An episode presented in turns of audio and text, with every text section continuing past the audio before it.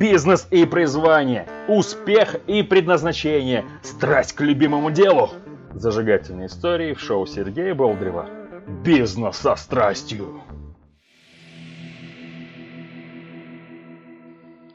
Здравствуйте, здравствуйте, доброе утро, добрый день, добрый вечер, добрые ночи, когда вы нас сейчас слушаете. С вами Сергей Болдырев и шоу «Бизнес со страстью».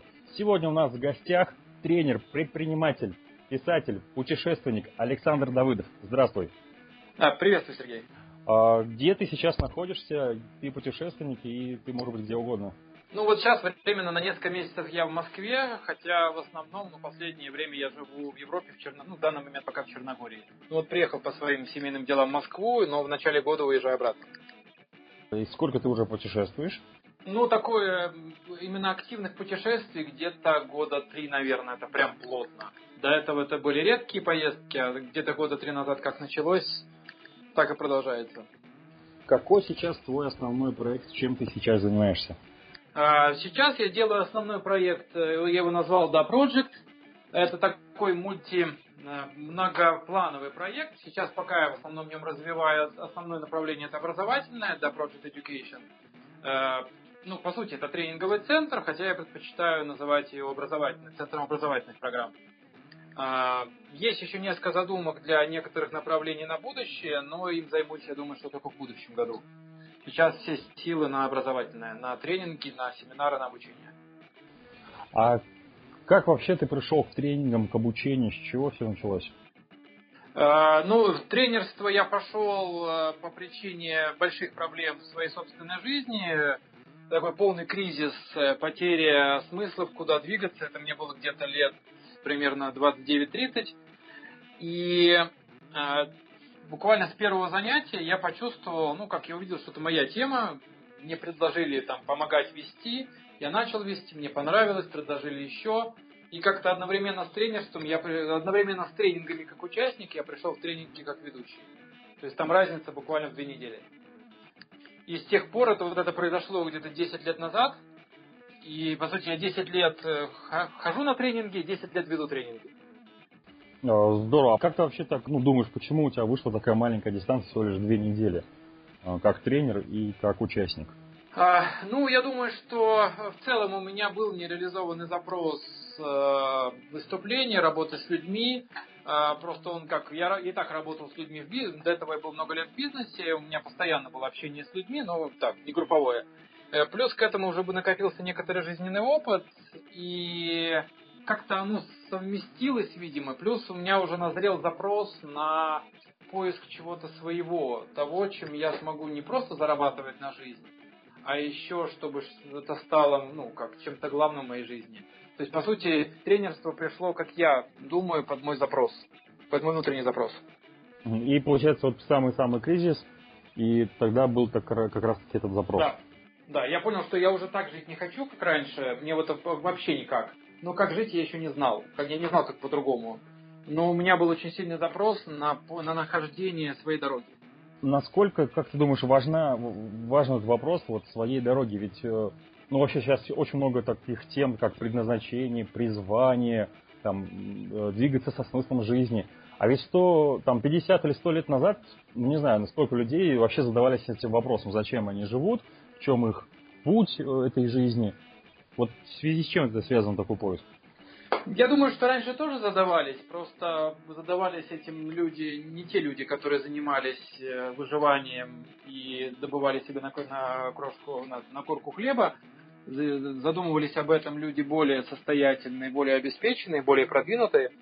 А, на мой взгляд, это очень важная тема, потому что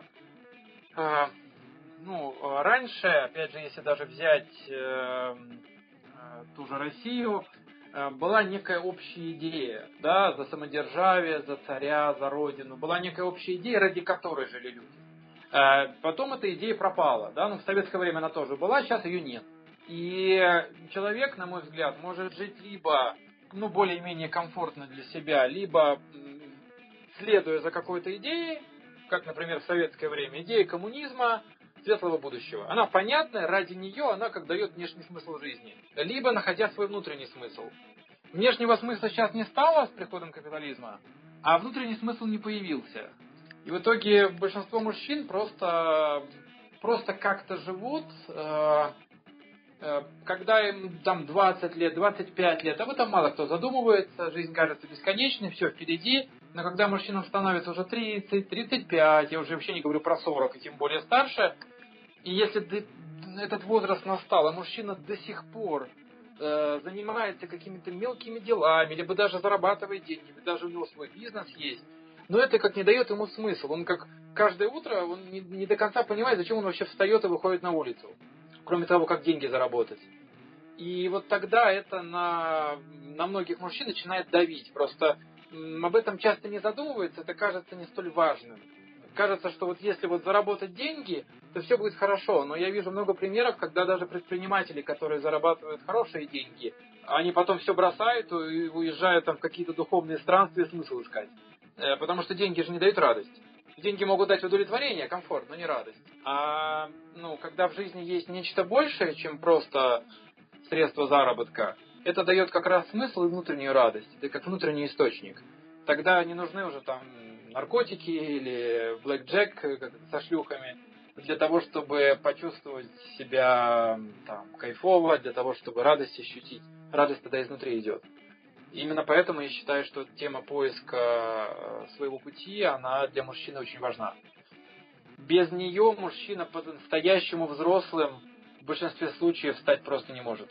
Как ты думаешь, смысл находится, вот люди уходят, уезжают куда-то, смысл находится где-то внутри, или он его лучше искать где-то там, не знаю, на Тибете, там в Малайзии или еще где-нибудь, э, в каких-нибудь местах силы? А, смысл находится внутри. Но а, почему вот такие места, они порой помогают? Когда человек находится в городе, например, в Москве в той же, да, вот я сейчас живу в Москве, очень чувствую разницу, например, с той же Черногории, что э, сам по себе город, он очень давит. Э, как давит на мозг, он заставляет, он пытается подчинить себе, потому что общая энергия здесь э, выживание и потребление. И очень много шума в воздухе, как, вот, как будто можно представить, как много голосов. И в этом шуме очень сложно себя услышать. Когда люди уезжают куда-то, они получают возможность себя услышать. Другое дело, что если ехать там в Тибет в надежде, что кто-нибудь э, с бородой, с белой и Э, в желтом одеянии скажет, какой у меня смысл жизни, вот на мой взгляд, это надежда иллюзорная. Э, можно ехать куда-то для того, чтобы лучше услышать себя. Если нет готовности услышать себя, то ни Тибет не поможет, ни Москва, ни, ни Шамбала, ни какие-то еще магические места. Тогда человек просто, ну, ему скажет какой-нибудь мудрец, вот у тебя такой путь. Человек просто возьмет и будет жить по этому пути. А на самом деле это его или нет. Или просто мудрецу приглючилось никто не знает. А получается, э, за свое призвание или за свой путь нужно брать ответственность, иначе тебе, ну, даже сам Бог тебе не сможет помочь э, в лице там мудреца, там, молодца или еще кого-то. Да, потому что, ну, даже если мудрец там покажет, что вот смотри, посмотри туда, возможно, это твое, то все равно идти проверять это, и даже не просто идти по этому, это самому человеку, да, а самое, ну, как э, я часто встречал такое очень большое э, оправдание, почему человек не живет, не двигается по своему пути, что я еще как будто не нашел. Вот я когда найду, сразу пойду. Но за этим обычно стоит, что я не хочу найти. Потому что когда я найду, у меня уже не будет никаких оправданий, почему я до сих пор здесь, занимаюсь тем, чем я занимаюсь, это надо все менять. Менять страшно, особенно когда мужчинам уже не 25, 25 менять легче. Когда мужчине 35, 40 и уж тем более за 40. Сил обычно, большинство мужчин за 40, они довольно обессиленные. Несмотря, может быть, на фото в Инстаграме, сил мало. И силы на изменение своей жизни очень мало. Поэтому гораздо проще тогда всю жизнь играть в игру. Вот если бы я нашел свой путь, я бы тогда ух. Но это, как правило, просто игра разума. Ну, какие-то гипотезы, ах, как если бы, ах, как если бы. Да, если меня прислонить к теплой стенке, я бы еще ого мог бы. Ты говоришь, свой путь надо проверять. В итоге, ну, поехал ты куда-то там, или кто-то тебе показал направление, и ты вот думаешь, ну, наверное, это твой. Но получается, достоверно э, это узнать нельзя, надо обязательно пробовать. Ну, конечно, потому что любое, э, ну, можно и не идти по своему, можно заниматься чем-то другим, можно осознанно отказаться от того, что твое, да, это не директива, что любой ценой, да, это же не ангелы с карающими мечами стоят. А, но в любом случае это только проверяется на практике, потому что ну, человек может осознанно отказаться, может попробовать, посмотреть, нет, за этот мне слишком придется большую цену заплатить, я не готов. Или, или сейчас не готов. Я к этому приду, но позже. Э, это уже вопрос осознанного выбора. Это не принудительная задача. Как вообще проверять путь? Ну, как для меня э, э, нету таких четко логических параметров, да, это скорее на уровне внутренних ощущений, состояния, когда я иду по своей дороге, когда я как ее выбираю и делаю то, что действительно мое, то, во-первых, есть ощущение попутного ветра. Это не значит, что мне во всем будет э, помогать, э, там, все будет само получаться. Но есть ощущение, что я как, ну, я не теряю силы, я скорее их получаю. И еще один критерий, такое внутреннее ощущение для меня, по крайней мере, я так его для себя называю, это некое ощущение тихой радости. Не восторга, а тихой радости от того, что я делаю что-то, что, ну, вот действительно, вот это мое. И делаю это, могу это делать годами. Э, единственное, что я бы здесь разделил, часто путь путают э, с конкретной профессией. Что вот путь это, например, там, не знаю, э, хирург там. Да. Мастер, сапожник. Сапожник, да, но, как правило, это гораздо шире. То есть профессии могут меняться. Но человек во всех профессиях, какие бы он ни делал, он будет э, реализовывать свою какую-то задачу. Да? То есть он будет эту задачу реализовывать разными путями. Например, Э, да, у меня путь связан с учительством. Да, я могу учить, проводя тренинги, я могу учить, проводя консультации, я могу вообще никаких консультаций и тренингов не вести, а просто писать книги. Могу даже писать книги вообще художественные, но через эти художественные книги люди почему-то все равно будут что-то менять в жизни. Да, то есть э, путь и способы его выражения, способы заработка денег, конкретные профессии в мире, это не одно и то же. А часто считается, что все, раз выбрал профессию, значит обязан по ней 50 лет. Не обязан, можешь. У меня отец там 50 лет проработал в одной области. Он стал там мастером, это был его, его путь, тот, который он выбрал. Так можно делать, а можно и не так. Нету как единого свода правил, что вот раз, два, три. Вот ты говоришь, есть путь, есть э, профессия и есть еще заработок. А получается, можно заниматься своим путем, но при этом, э, чтобы это не, не приносило доход. Ну, опять же, это вопрос выбора, да, можно осознанно не, э, не зарабатывать на этом, да, например, там есть люди, которым э, даны магические способности, да, от природы, и не только женщины, мужчины тоже, э, они могут пойти по пути мага, да, это путь такой непростой, и там, ну как, зачастую не всегда много денег. Но если они, например, это реализуют в бизнесе, они будут делать бизнес, зарабатывать этим и реализовать свои способности, свой дар там. Да, это им даст деньги, а, это будет немножко по-другому все, но они через это частично этот дар реализуют, может быть не полностью, но зато они получат социальный успех. У них есть всегда выбор, как его реализовывать. Могут вообще отказаться, сказать, нет, я этот дар реализовывать не буду. А получается, свой путь можно, как сказать, он может быть открытым достаточно. Ну, все, все видят и знают, чем ты занимаешься. А может быть тихо, спокойненько так. Да, это не обязательно, можно это вообще не афишировать. То есть это просто можно жить, но не, не светить этим ВКонтакте, Фейсбуке, в Инстаграме. А может быть, э, для мужчины быть путь это воспитание, например, других детей или подростков. Не что-то такое героическое, победоносное, глобальная? Ну, конечно, вообще, э, как только начинается что-то становиться героическим и победоносным и глобальным, чаще всего это является, опять же, игрой разума и эм, социальной амбицией. Э, тщеславие, самолюбие, эго, как угодно можно называть. Э, естественно, например, мужчина может, я знаю такие примеры, когда мужчины практически всю жизнь занимаются тем, что помогают там, детям, подросткам, например, с трудными подростками работают. Они как такие всеобщие отцы да, это вот их, вот, вот их такой путь, они, они такой путь выбрали. И в этом они счастливы, да, они, возможно, не получают там безумное количество денег, но они в этом реализуются и получают радость от этого, и приносят очень много добра в мир. Это тоже путь. Я знаю, что ты писатель. Какие книги ты написал уже, или какие, и какую сейчас ты пишешь? А, ну, у меня три печатные книги, пока они еще изданы самоздатом, есть планы переходить в издательство, хотя, в принципе, мне и самоздатом пока нравится. А, это «Женщина-королева», поскольку я веду еще не только мужские программы, но и женские. А, сейчас я закончил книга «Мужская», как раз «Мужчина. Путь мастера». И вот сейчас тоже закончил книга «57 вопросов, женских вопросов об отношениях». Но она тоже больше для женщин. То есть у меня, по сути, сейчас две книги женских, одна мужская. Ну и плюс к этому я сейчас готовлю истории, сказки, я еще пишу художественные вещи, не связанные с тренингами, не связанные с профессией. Просто потому, что мне это нравится писать. А сейчас какую-нибудь книгу пишешь? А, сейчас у меня перерыв, э, потому что книги я пишу довольно интенсивно, в режиме каждый день, и э, как между ними ставлю некую паузу. Э, поэтому сейчас у меня есть план еще написать книгу про тренерство, поскольку я еще обучаю людей тренинги вести других. И там как незакрытая, незакрытая ниша, да, хочется тоже ее закрыть книгой. И плюс, да, готовлю потихонечку, неспешно книгу, сборник э, таких, ну, можно сказать, фэнтези-историй. Чем отличается мужское предназначение вот, или путь от э, пути вообще человека? Потому что я сейчас очень слушаю много там, семинаров, тренингов, вообще тем обсуждений, что есть предназначение, как его найти и так далее. Но есть отдельно там предназначение для женщин.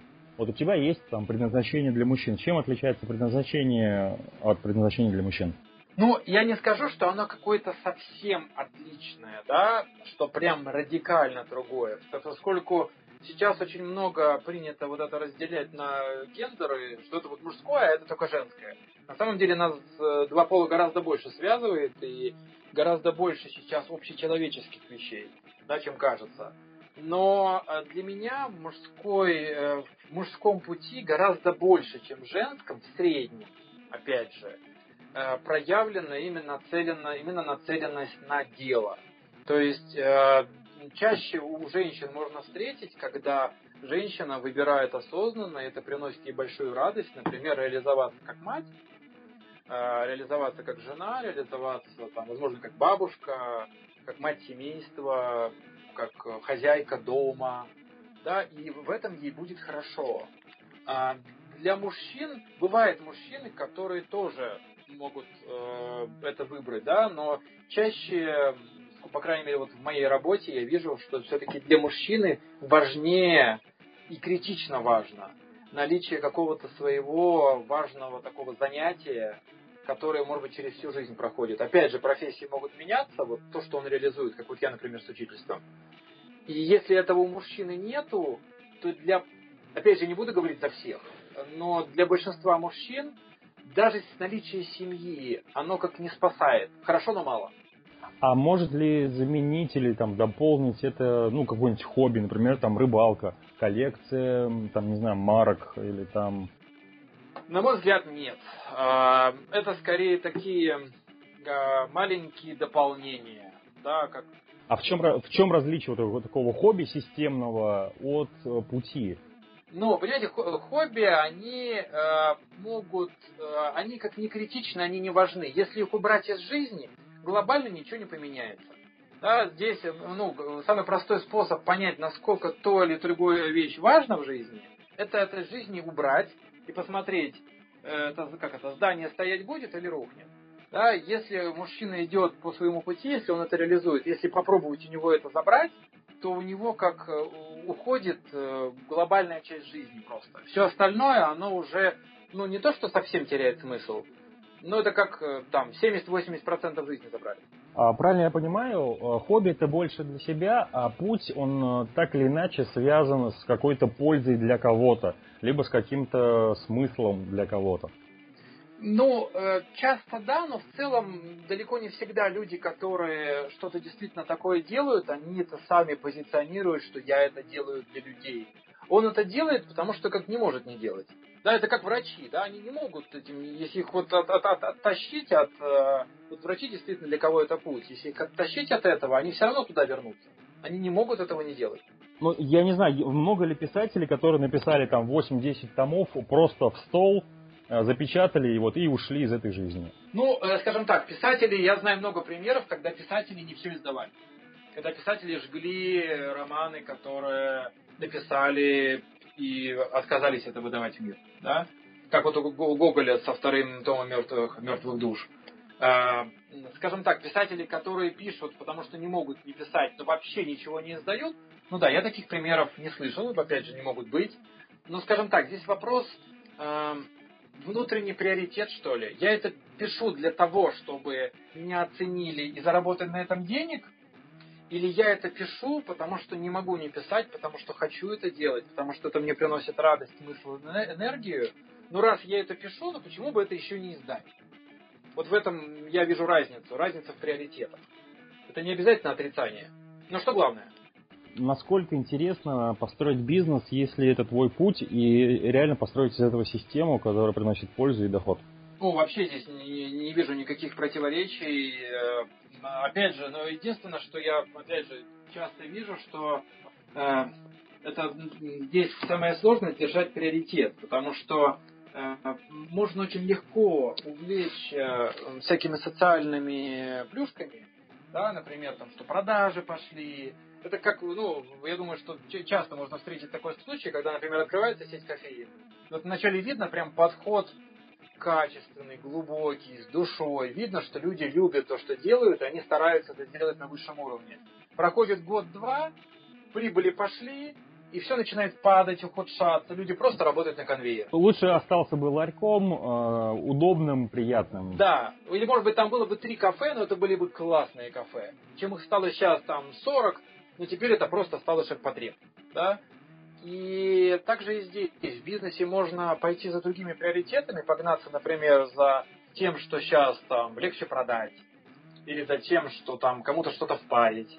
И тогда незаметно приоритеты смещаются, и человек, даже идя в бизнес, возможно, для того, чтобы реализовать э, какую-то свою мечту, сердце туда вложить, почему-то через несколько лет э, находит себя занимающимся совсем другими вещами.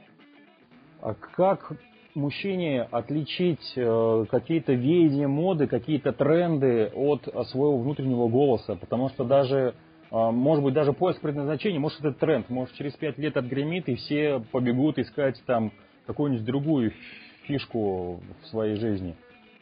А, ну, вообще, если ну, мужчина не совсем, как это, не, деревенел, не совсем превратился, как в Вента из этих, из «Властелина колец», деревья окаменевшие, то э, внутри, если мужчина прислушается, просто для этого порой нужно просто остаться в тишине.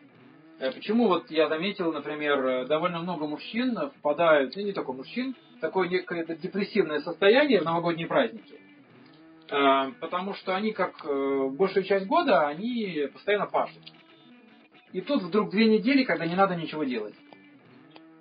И мужчина резко остается со своими мыслями ему резко догоняет э, все, о чем он старался не думать в течение всего года. Ну, самое простое это залить алкоголем, там, или какими-то тусовками, но все равно две недели сложно бухать с утра до вечера. Поэтому часто люди впадают в депрессию, потому что до них вдруг доходит, то, о чем они старались не думать, доходит вся неудовлетворенность, все это вылезает. Мужчина внутри, когда делает что-то не то, как правило, чувствует, что это что-то не то. Это просто может быть такое достаточно тонкое ощущение, но оно есть.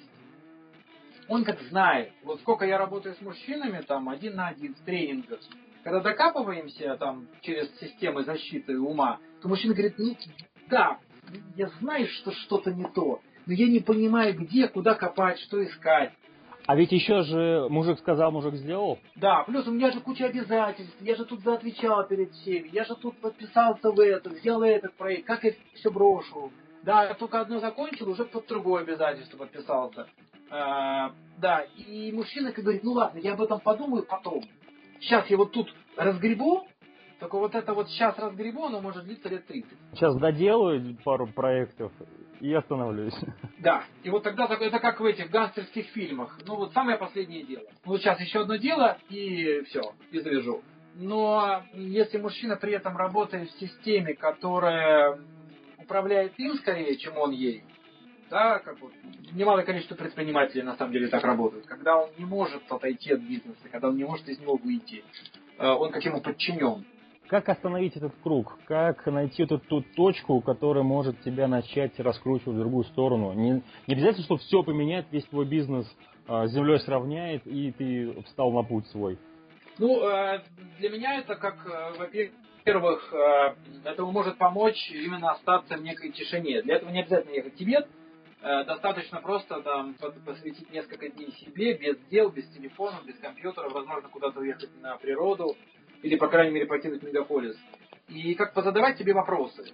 Ну, то ли я делаю, а не занимаюсь ли я ерундой. Да, а что я хочу. А вот я так хотел жить, как я сейчас хочу, или как-то по-другому. Другое дело, что остаться наедине с этими вопросами сложно. С них хочется сбежать. Поэтому вот сколько я видел, когда мужчины сами пытались это сделать, вдруг резко возникают какие-то срочные дела, и приходится все бросить и бежать. Именно поэтому вот я работаю, в частности, тренинги и веду, потому что тогда уже мужчине деваться некуда. Э, как я за него это делаю работу, да, я ему задаю неприятные вопросы, ему остается просто признать неприятные ответы. Но если в это самому идти, то хотя бы начать себя спрашивать, а не ерундой ли я занимаюсь. Ну вот как, например, да, а то дело, которое я делаю, это действительно мое дело? Или просто я не знаю, чем еще могу зарабатывать? А вот то, что мне сейчас там 43 года, а я до сих пор пытаюсь э, э, какие-то мутить мелкие проекты, либо там где-то денег срубить, я этому рад? Это моя жизнь или не моя? А если не моя, как я хочу? Ну вот хотя бы вот такие. Они, конечно, кажутся немножко философскими, но для меня они предельно практичные. То есть, если я вдруг понимаю, что мой бизнес меня не радует вообще, значит, это повод сделать паузу, как это, скушать Твикс и что-то переделать, возможно, закрыть. Вот я свой прошлый проект, когда я понял, что он уже в нем, он уже отработал, в нем я могу только дальше, э, ну, чисто как э, бабки рубить. А мне это не интересно. Я его просто закрыл, хотя он приносил доход. И открыл новый. Вот. Э, ну, ничто не мешает мужчине взять и закрыть, например, целиком. Можно не закрывать, можно переделать. Это вопрос просто выбора. Я смотрел несколько видео с тобой, мне очень понравилось понятие зрелости мужчины – что это не внешние какие-то факторы наличия там семьи или дохода, а что-то другое. Я так понимаю, что ты сам через это прошел. Ну да. Если ты в себе это обнаружил, как инициировать изменения? Если ты обнаружил, что ты недостаточно зрелый, или ты как смотришь на себя и понимаешь, что ты недостаточно зрелый, можно было быть э, зрелее, так сказать. Если яблоко оно зреет, вот ты красненький, но еще вот не совсем ты спеленький. Э, это просто не, это не вопрос результата. Это вопрос процесса, который, собственно, не останавливается. Это просто вопрос внутреннего развития и роста.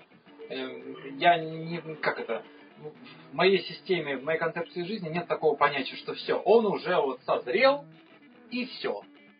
Э, как правило, если человек чего-то типа достиг, созрел и все, после этого начинает стремительно деградировать. Да, как, например, люди, порой, которые чего-то действительно достигли, вдруг э, начинают травить дембельские байки и вспоминать молодость. Да, все, это значит, человек ушел в старость. Он вместо того, чтобы делать что-то сейчас, он вспоминает былое. Очень хороший признак э, именно старения, не зрелости даже, а старения и деградации. А получается, вот это все, а вот помните в Советском Союзе, или вот первые тренинги, я помню, какие были первые тренинги, вот они были честные, а сейчас они там нечестные там. Если человек фокусируется на этом, если на это идет приоритет, значит, этот человек уже себя как списал. Он, он уже как себе сказал, я уже ничего больше лучше не сделаю, я уже закончил, я тебе просто доживаю жизнь. Поэтому для меня это не зрелость, это старость. Если я сам себя отловил на том, что вот, эх, э, э, раньше были и песни веселее, и девки красивее, э, вот, и бизнес был как-то э, там как-то круче, а вот сейчас-то кризис, там еще чего-то, времена-то уже не те. Если я себя на этом поймал, как себя вот в состоянии вот пробудить себя и чтобы вот просыпайся, смотри на мир сейчас, а не потом. Ну, это, во-первых, как, ну, пробудиться можно в данном случае только если есть внутренний запрос на это. Потому что можно в этих дембельских рассказах можно чувствовать себя очень хорошо, тем более получать поддержку таких же людей. То есть там можно создать целый круг. А, если есть внутренний запрос, что я так не хочу, я еще не хочу становиться пенсионером. Да, можно и в 70 лет пенсионером не быть. да, это такое внутренняя пенсия, то это внутренний, опять же, запрос. Хорошо, возможно, я просто вот в том, что я делаю, я уже это надоело, я уже в этом иссяк. Что новое, что по-другому я хочу, что я хочу поменять, что сделать еще. Да, я уже хочу доживать жизнь или не хочу, или я хочу что-то, новый этап открыть. Да, вот так мой отец, э, например, Царство его небесное, он там всю жизнь проработал в институте, потом ушел, и он понял, что он на пенсии, но он как не реализуется, он просто доживает жизнь, он стареет. И он вернулся обратно, начал снова книги писать, начал студентов учить. Э, он как не позволил себе скатиться в воспоминания о былом. Он начал делать новое. Вот для меня это является неким примером, причем что ему было уже там 75 лет. Он отказался быть пенсионером. Это получается просто внутренний выбор, и ты это не забываешь, ты помнишь свои корни, да. э, там, прошлое, опыт, но ты не относишься к этому как... Э... Как к самому ценному и к тому, что уже лучше не будет. Угу. Получается просто внутренний выбор и внутренние отношение к себе сейчас и к себе тогда. Ну да, это по сути нацеленность больше в прошлое, либо в настоящее и через настоящее в будущее. Я продолжаю что-то делать, я ищу что-то новое для себя, или я уже все закончил и теперь сижу, перелистываю семейный альбом. Здорово, значит, нужно не надо заводить семейный альбом, чтобы нечего было листать. Не, ну можно на досуге там перелистать из серии, ну прикольно было, ну ладно. Продолжаем движение, да? Причем вот мой слоган «Продолжаем движение» не останавливаться. Потому что как только люди начинают останавливаться, пытаться сохранить отношения, сохранить семью, сохранить дело, э, это все начинает умирать, мумифицироваться. Вот мумии, они же хорошо сохранились. Или скелеты мамонтов в вечной мерзлоте. Но они же мертвые. Лучше всего сохраняются мертвые в холоде. В этом плане, наверное, соцсети сильно помогают, потому что каждый раз, когда ты заходишь э, к себе там на Э, на стену, и ты смотришь, и там что-то новое. А когда ты открываешь семейный альбом, там всегда что-то старое. Ну, соцсети, они создают иллюзию нового, потому что в большинстве случаев там, как правило, одно и то же. Эм, и эта иллюзия забить что-то новым. Причем э, в соцсетях мы же потребляем, мы очень мало создаем. Если посмотреть даже вот страницы людей, ну, если говорить о мужчинах, на скольких страницах можно увидеть собственные мысли мужчин. Сколько процентов мужчин пишут свои мысли, а сколько процентов репостят чужие, всякие цитаты и прочую ерунду. Э, несколько процентов, дай бог, ну я не знаю, у меня нет статистики, но я подозреваю, что процентов, дай бог, 10 мужчин постоянно пишут свое. Да, это ведь тоже создание. Ну да, это, это проживание опыта, и ты его кристаллизируешь в какую-то мысль, какую-то концепцию. Да, это некая работа. Да, гораздо проще заполнить это чужим, и авось умным, умным покажешься. Но так, собственно, и делает процентов, ну, очень много, я не знаю, 80-90 процентов всего лишь 75. Ну, большинство, так сказать. Да, большинство именно заполняет чужим. Это тоже очень хороший критерий на примере соцсетей. Часто это происходит точно так же и в жизни. То есть мы потребляем новое, но вот реально мы же это все большую часть забываем. Вот если сейчас вспомнить, что мы узнали из соцсетей на прошлой неделе, какие картинки мы запомнили, которые смотрели в прошлом месяце, э, как правило, у многих будут большие проблемы с этим мое личное мнение, наверное, тут еще может быть такое помочь. Не обязательно это писать в соцсети, либо как-то публиковать, чтобы это кто-то как-то понимал, оценивал. Это можно просто писать, например, вести свой дневник, где твои мысли, твои переживания здесь сейчас, а не в поводу прошлого. И они вот сейчас есть. Можно. Я сам вел, вел дневник, и сейчас иногда пишу просто мысли, просто открываю и пишу. В электронном виде, в письменном виде. Но когда я выражаю свои мысли, а, что-то происходит в этот момент. Что-то ну, живое, настоящее. И это не для кого-то там. Это не, не умный перл там, который можно обвести в рамочку, и это, оно идет репостами во все соцсети. Можно, просто если я это публикую не для того, чтобы посмотрите, какой я умный, а просто это выражаю, то через это, это главный бонус, я могу найти людей, которые мыслят похожим образом. То есть я как выхожу в мир и говорю, вот я думаю так. И вдруг один, два, три человека подходят и говорят, мы тоже думаем так. И возникает как некий свой круг. Потому что порой мужчины, которые не хотят жить вот как сейчас в тренде, они чувствуют себя одиночками, э, как будто немножко изгоями. Потому что большая часть ломится в одну сторону, а мужчина идет в какую-то другую. Ему кажется, что он один. Когда он начинает об этом писать, э, появляются вдруг люди, оказывается, что он не один, это дает поддержку. Поэтому есть у этого большой бонус. А, получается, э, у твоего пути, как у мужчины, должен, должна быть какая-то поддерживающая среда. Хорошо, если это там семья, либо какая-то система, но еще э, ну, другие мужчины. Вопрос, насколько важно, когда ты выбрал свой путь, идешь по нему, чтобы были другие мужчины, у которых похожий путь, э, возможно, похожие камни на этом пути, и ты с ними как-то общаешься, контакт есть. На мой взгляд, это очень важная штука, потому что в среднем, э, вот если взять среднестатистического мужчину, то э, мало у кого из мужчин могут похвастаться примером достойного отца, воспоминания о котором уже дает прилив сил. Да? Очень мало. А мало у кого вообще в прошлом есть авторитетные фигуры мужчин, возможно, учителя, которые как вот вспомнил и как-то внутри стало сразу теплее и лучше. И поэтому часто мужчина, он как идет просто на своей энергии. Ее может не хватить. Э, поэтому, когда я знаю, например, что есть люди, которые разделяют мое мнение где-то в чем-то, э, то, конечно, это дает дополнительные силы, плюс э, где-то это можно какие-то силы объединять. Да, то есть получается такая, формируется небольшая стая. Человеку все равно важно принадлежать какой-то стае, но он может прибиваться к чужой, может сформировать свою.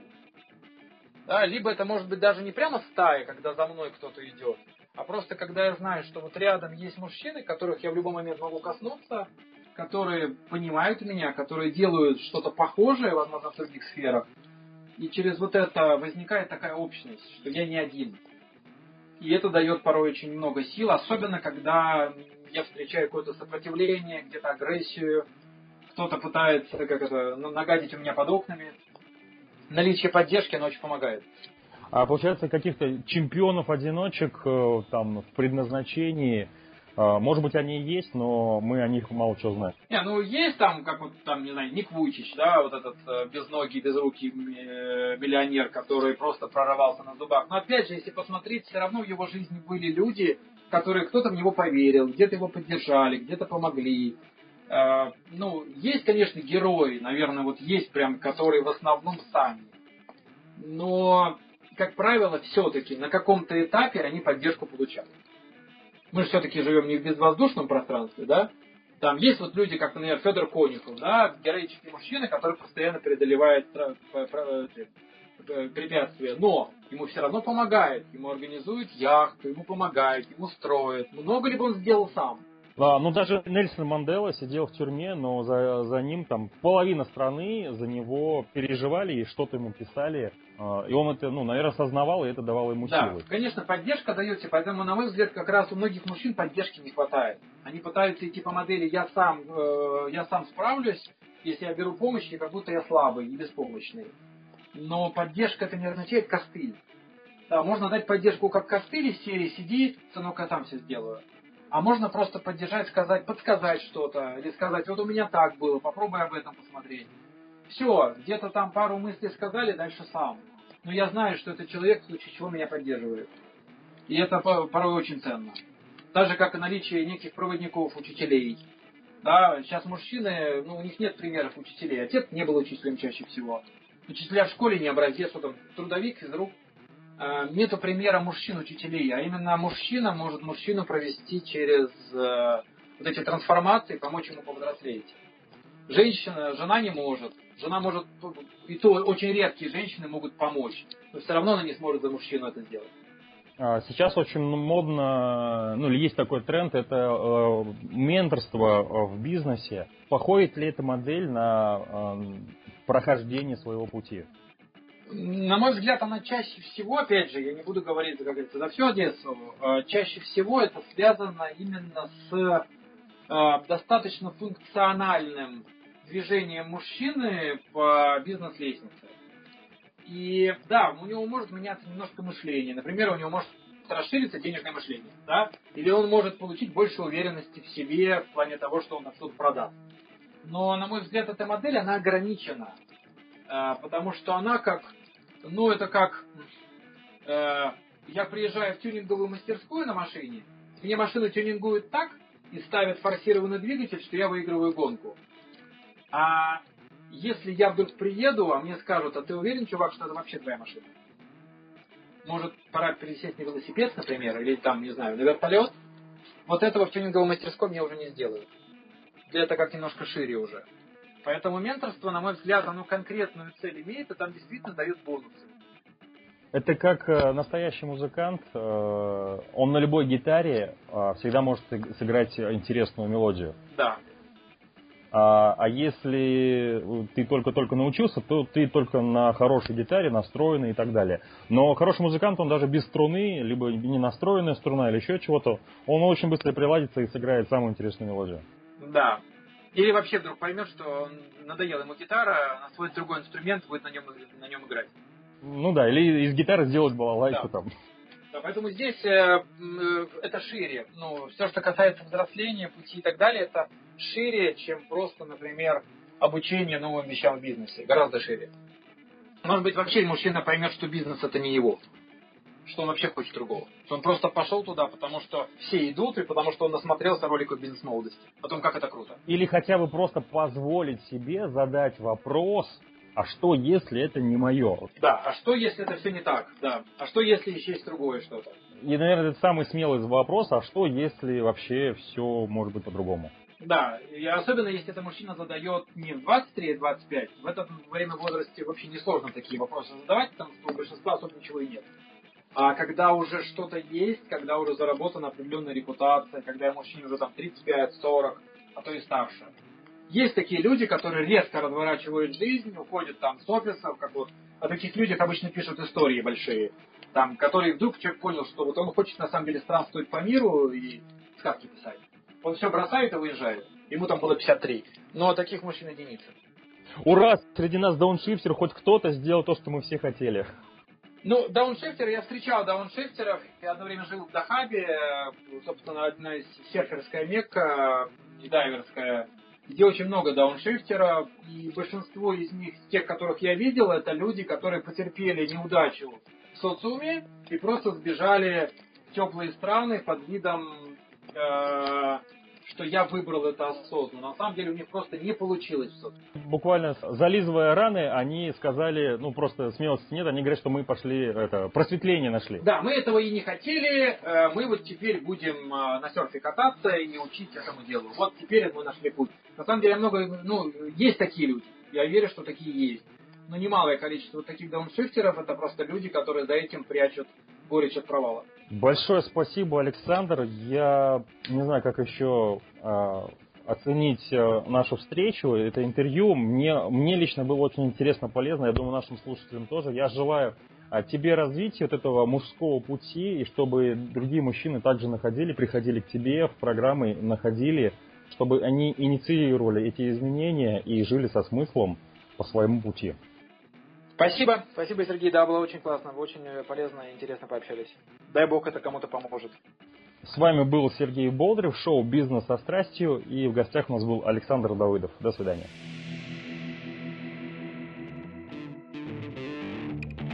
Смотрите ссылки в описании, задавайте вопросы в комментариях, подписывайтесь на страницы в соцсетях и слушайте следующие выпуски шоу Сергея Болдырева «Бизнес со страстью».